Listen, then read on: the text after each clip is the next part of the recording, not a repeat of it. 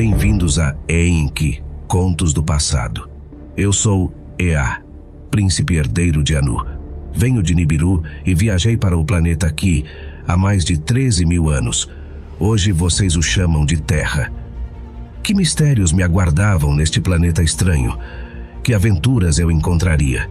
Foi uma aventura repleta de maravilhas e caos, paisagens deslumbrantes e práticas espirituais profundas.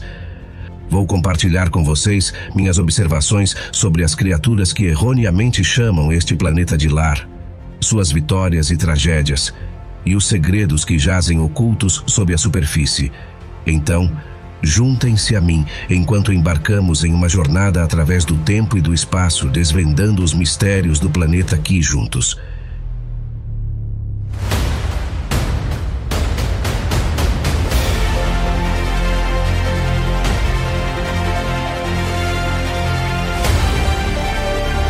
Este é Enki, Contos do Passado.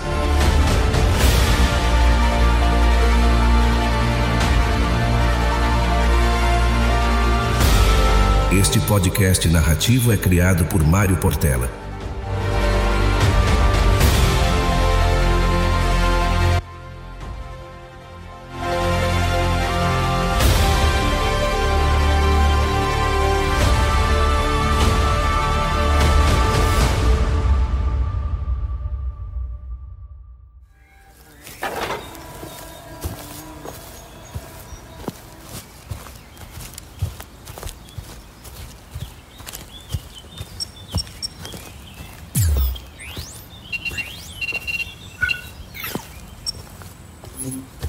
Finalmente alcancei o que antes julgava quase impossível sem ter o controle das marés planetárias, pela missão de ampliar o efeito lunar.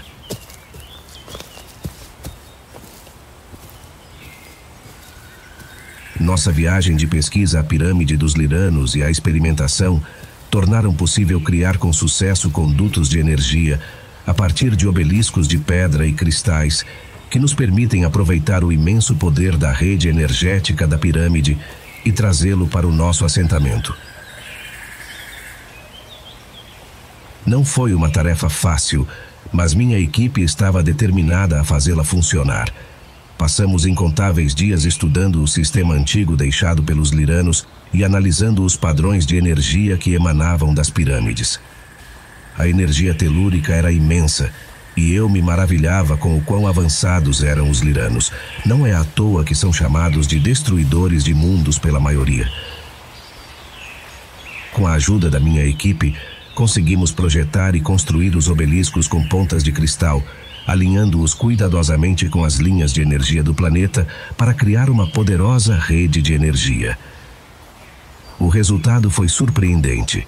Nosso assentamento estava agora banhado em um fluxo constante de energia, alimentando nossa tecnologia e provavelmente nos permitindo comunicar com Nibiru e até mesmo com o próprio Anu, o grande arquiteto. Mas nossa comunicação não estava livre de restrições. Anu havia imposto um limite na quantidade de energia que poderíamos usar para evitar a perturbação do equilíbrio natural do nosso planeta. Era uma decisão sábia mas significava que tínhamos que monitorizar cuidadosamente nosso uso de energia e priorizar os relatórios essenciais, pois seria perigoso para ele sustentar conexões de longa distância sem prejudicar ainda mais o problema do nosso planeta. No entanto, a capacidade de comunicar com nosso planeta natal é um marco enorme para nossa expedição. Isso nos dá uma sensação de conexão e propósito, sabendo que não estamos sozinhos na galáxia e que a casa de nossos ancestrais ainda está em contato conosco. Além disso, relatar nosso sucesso certamente acalmaria a ansiedade de Anu e de meu irmão ansioso. Ao caminhar pelo distrito tecnológico do assentamento, admirando os obeliscos brilhantes e a energia fluindo através deles, não posso deixar de sentir um senso de orgulho e realização. Isso é apenas um vislumbre do que podemos alcançar e estou animado para ver onde nossa jornada nos levará a seguir.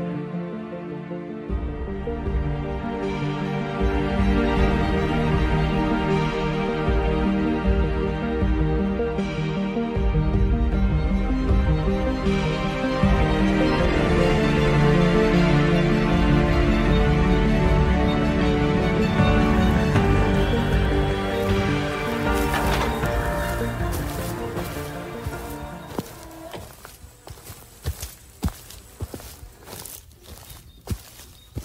Após tantos dias de trabalho árduo, consegui estabelecer comunicação com Nibiru.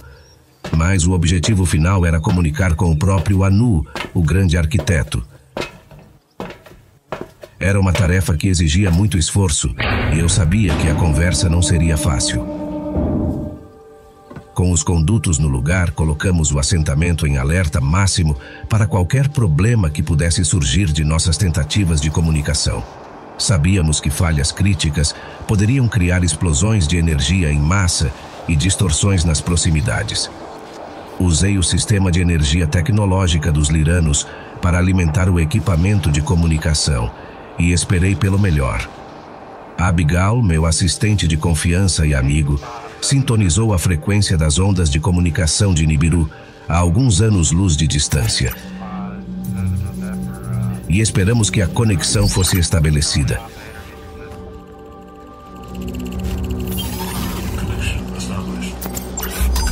Assim que o link foi estabelecido, soube que tinha um tempo e energia limitados para fazer a conexão com o próprio Anu.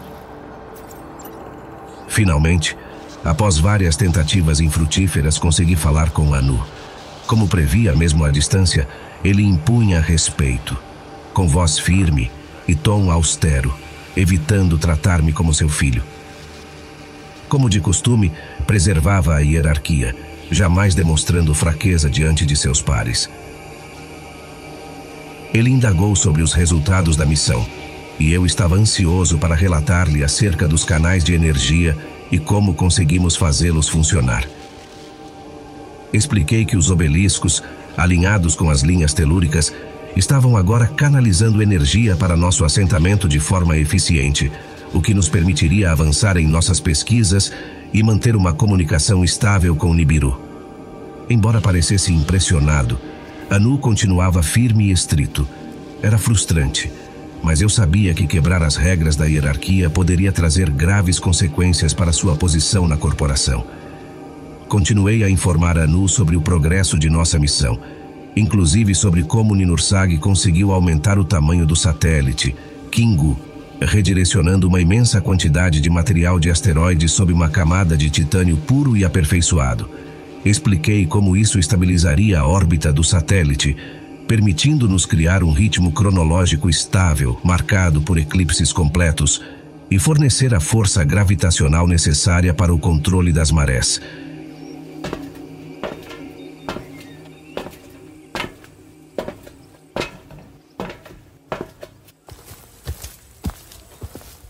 Anu ficou impressionado com a engenhosidade e a capacidade de recurso de Ninursag, mas também pareceu ligeiramente desapontado.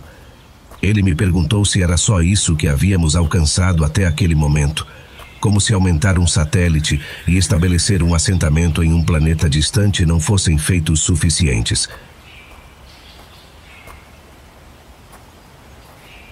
Senti-me confuso quando Anu começou a perguntar sobre o planeta anelado vizinho, que não fazia parte de nossa missão original.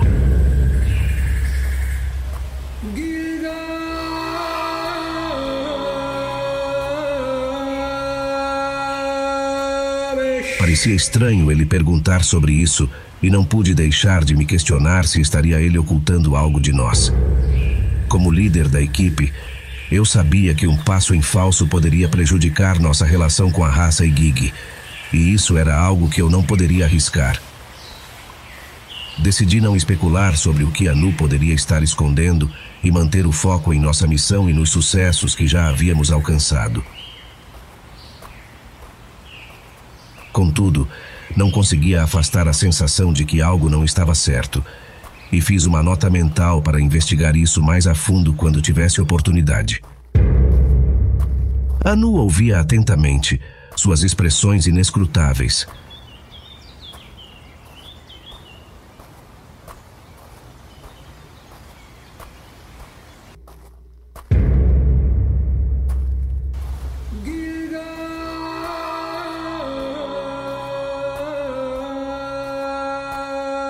Quando terminei, ele apenas acenou com a cabeça, reconhecendo o progresso, mas lembrou-me das responsabilidades e dos riscos envolvidos. Ele enfatizou a importância de manter o equilíbrio e de não abusar dos recursos que tínhamos à disposição. A comunicação era vital, mas não ao custo de comprometer o planeta que agora chamávamos de lar. Com a bênção de Anu e suas instruções claras em mente, desliguei o equipamento de comunicação, ciente de que cada passo que dávamos era observado e tinha de ser medido com precisão. A energia que fluía pelos obeliscos era um lembrete constante do poder que tínhamos desbloqueado e da necessidade de usá-lo com sabedoria. Enquanto o sol se punha no horizonte, refleti sobre o dia. Tínhamos alcançado algo extraordinário mas também sabíamos que cada descoberta trazia novas responsabilidades.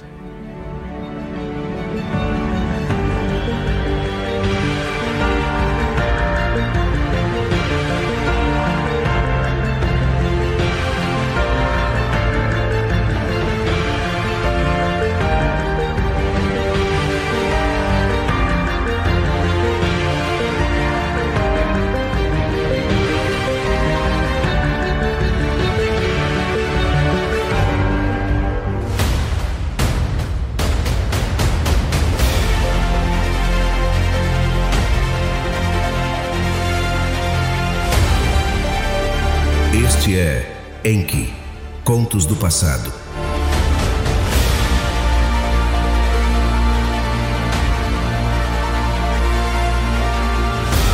Este podcast narrativo é criado por Mário Portela